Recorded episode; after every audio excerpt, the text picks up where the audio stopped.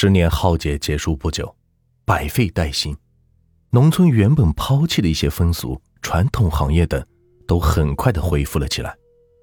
这个故事就发生在这个时候。这年冬天，村里一个老太太下世了，她家的儿女很孝顺，一定要按照传统的丧葬风俗来安葬老人。老人入殓后，该是有油漆官画棺材头子的时候。犯难了，方圆几十里竟然找不到画匠师傅。李庄唯一的一个画匠李老汉几年前就死了，连他自己的棺材都没有画，这一下可怎么办呢？眼看着十天之后就要下葬了，急得老人家的儿女是团团转，只能自己先把棺材给漆了。王师傅这个时候也在家里帮忙。一看这家人急成这样，就有股想自己去做的冲动。可是自己本身是并不想干这个。虽然跟着李老汉是学了几年，一是李老汉对自己有救命之恩，二是不想违背李老汉的好意，不禁的踌躇起来。下意识的看了看自己的右手，这条手是李老汉给的，想起了李老汉临死的时候说的话。李老汉临死的时候对他说：“如果今后这个还能再继续的话，让自己一定要干这个，希望自己的手艺不要失传，要不然没有脸去见师傅了。”一想到这儿，便对主人说：“让自己来。”起初，主人和在场的人都不相信王师傅会干这个，但是王师傅。拎着箱子就来了，才有些相信。这七嘴八舌的议论着，这王师傅也不管别人说什么，径直的走到棺材跟前，挽起袖子，打开箱子，拿出要用的东西。老实说，这也是他第一次真正的干这个。对着棺材，难免有些紧张，又有这么多人看着。以前都是在李老汉给他做的小棺材模型上动手。再紧张也得干呢，还好平时学的还认真，画起来倒是不费什么劲，半天功夫便画好了棺材大小头子。村里人一看，这王师傅还真画出来了，都是赞不绝口。王师傅对主人说：“等颜料干了，我晚上再来做个硬头子。”那一家人本来就对王师傅画的棺材头子很满意，高兴的很。一听说王师傅说要给老人做起硬头子，是更加高兴了，便不让王师傅走，非说是让他吃了饭、喝了酒再回去。到了晚上，王师傅干活来了，大晚上的在黑漆漆的棺材跟前着实是有些害怕。还好那家人是陪在身边，打起精神干，一直到半夜才弄好。主人这一看是非常满意。又留着王师傅吃了晚饭，亲自把王师傅送回家。这到了家一进门，突然他家的狗就扑过来，盯着自己一顿狂叫。王师傅是被吓了一跳，气得抬腿就是一脚踢了上去。这狗被踢了这一脚，却还是不后退，叫个不停。王师傅气的是大骂：“瞎了你的狗眼，自己人都不认识了！”看你是不想活了，这又打又骂的，把狗是赶到了后院，给关了门，洗了脸，便脱衣服上炕睡觉了。脱了衣服的时候，发现膝盖处有个白色指甲盖大小的圆点，便伸手拍掉，躺在炕上，想起了白天的事，心里呢还是挺满足。这过了十天，那个老太太下葬了，下葬的时候。王师傅也去了，但是当他看到棺材的时候，心里有股说不出的味道，似乎自己把什么没有做好。村里人看那活做的是真不赖，都对王师傅是赞不绝口。这一下子，王师傅可成了村里的热门人物了。村里人见了都是很客气。这百家用的人还真是不一样。这老太太下葬之后。过了几天，那一家人提着礼物来感谢王师傅，而且呢，还给了王师傅五块钱作为报酬。王师傅很是意外，自己就帮人家了个忙，给些礼物倒说得过去，竟然还给自己五块钱。那个时候干部工资才二十块钱，连忙是推辞不要，可是拗不过，只好收了。从这之后，王师傅便重视起这个手艺来。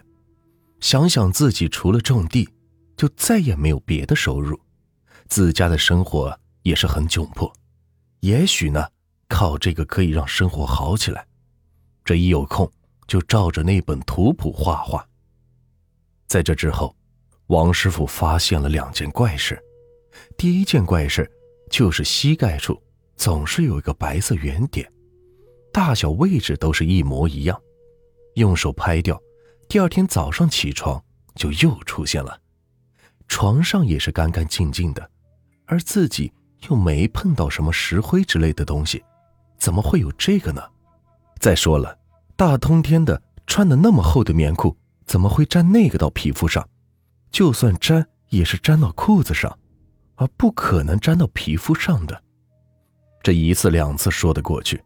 可是这都已经快过去一个月了，这天天都有，一直是让王师傅想不明白。这第二件怪事，就是不管自家的狗还是别人家的狗，见了自己都想扑上来咬，气的是见到狗就想一把捏死，看见白色东西心里就发毛。这后来王师傅是渐渐发现，只有在自己没有拍掉腿上那个白点的时候。狗才会冲着自己叫，这思前想后，就是不明白。但是可以肯定，狗咬的就是那个白点，而不是他本人。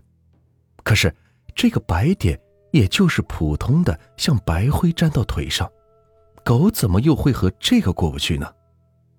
但是这两件事又有什么联系呢？到底是福还是祸呢？王师傅决定弄明白这件事，他得想个办法。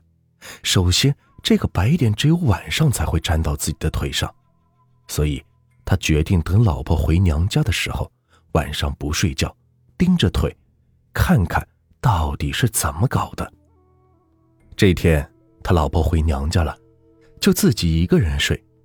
这天一黑，他就开着灯，眼睛一眨不眨地盯着自己的腿。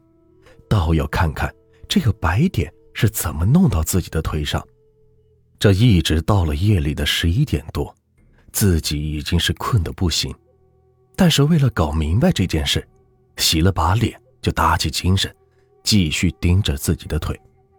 忽然眼前一黑，灯灭了，紧接着感觉到了腿上一凉，似乎有只老鼠从腿上跑过，惊得王师傅赶紧跳下炕。去找蜡烛，这还没摸着蜡烛，灯又自己亮了。在刺眼的灯光下，自己的腿上赫然是有个白色的圆点。很显然，这个白点就是刚才感觉像是老鼠的东西留下的。但是，他为什么要给自己的腿上留下这个白点呢？它代表着什么呢？电灯怎么会那么巧的灭了？但是，从这段时间来看，他对自己呢也没什么恶意。这究竟是要干什么呢？想到这儿，王师傅的头很疼，索性就不想睡觉了。之后每天都是小心翼翼的，生怕是出了什么事情。就这样烦躁的过了一个多月。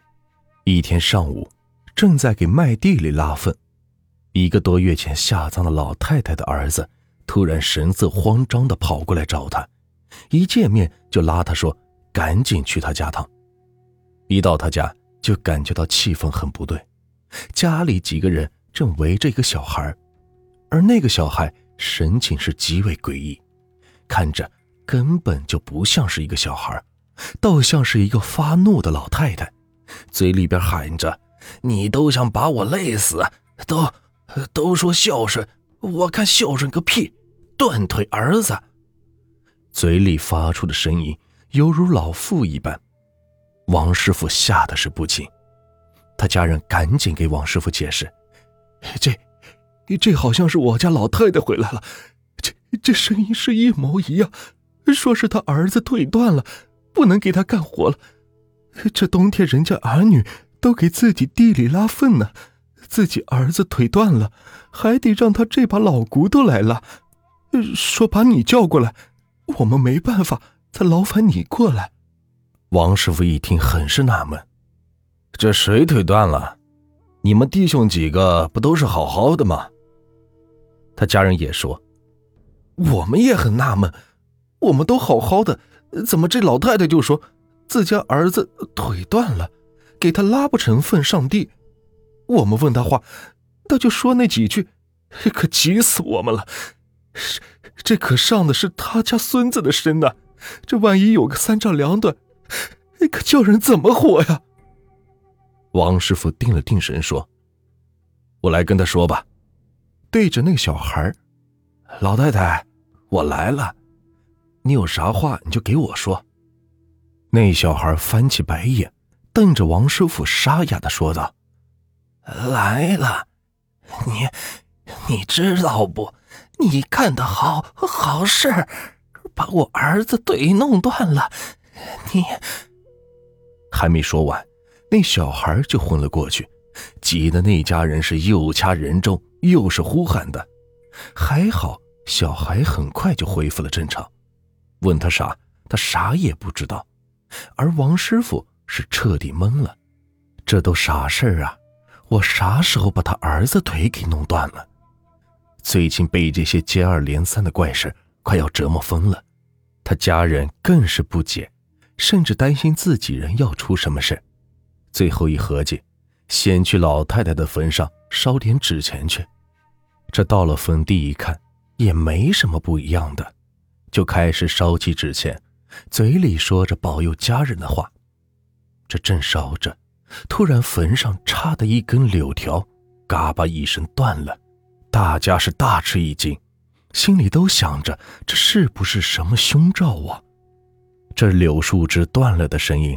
让王师傅是心里一激灵，心里隐隐约约的想起了什么，但是再仔细一想，还又没什么，只好和他们先回了家。晚上睡到炕上，刚闭上眼，耳边浮起一个老太婆的声音：“断腿，儿子是。”惊得他赶紧拉开灯，仔细再听。却什么都没有，弄得他是晚上也不敢睡觉了。只要是一闭上眼睛，就会出现那飘忽的声音。一连几天，王师傅都被折磨的不成人形了。就这样过了几天，他实在是受不了了，便打算去找个医院看看。这刚出了村子，发现前面有个穿着雪白衣服的人，矮矮的个子，手里拿着一个东西。一跳一跳的向自己蹦来，等走近一看，王师傅呆住了。这哪里是什么人？分明是个假人。准确的来说，是个穿着童子衣服、手里拿着一条腿的石膏塑像。再想仔细看的时候，石膏人已经消失了。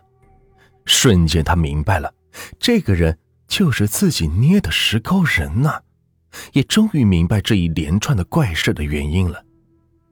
原来，我们这里有个风俗，就是老人下葬要有一对金童玉女陪葬，一般都是用纸扎成的，讲究点的就用石膏或者面粉捏，这样在墓子里放的时间也会久。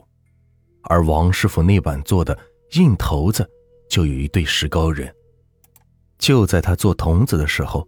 不小心弄断了童子的腿，便拿了根竹签把断腿接好。谁知道，就因为这个，把自己是折腾成这样。王师傅赶紧的重新做了一个童子，让那家人放在了自己的坟头。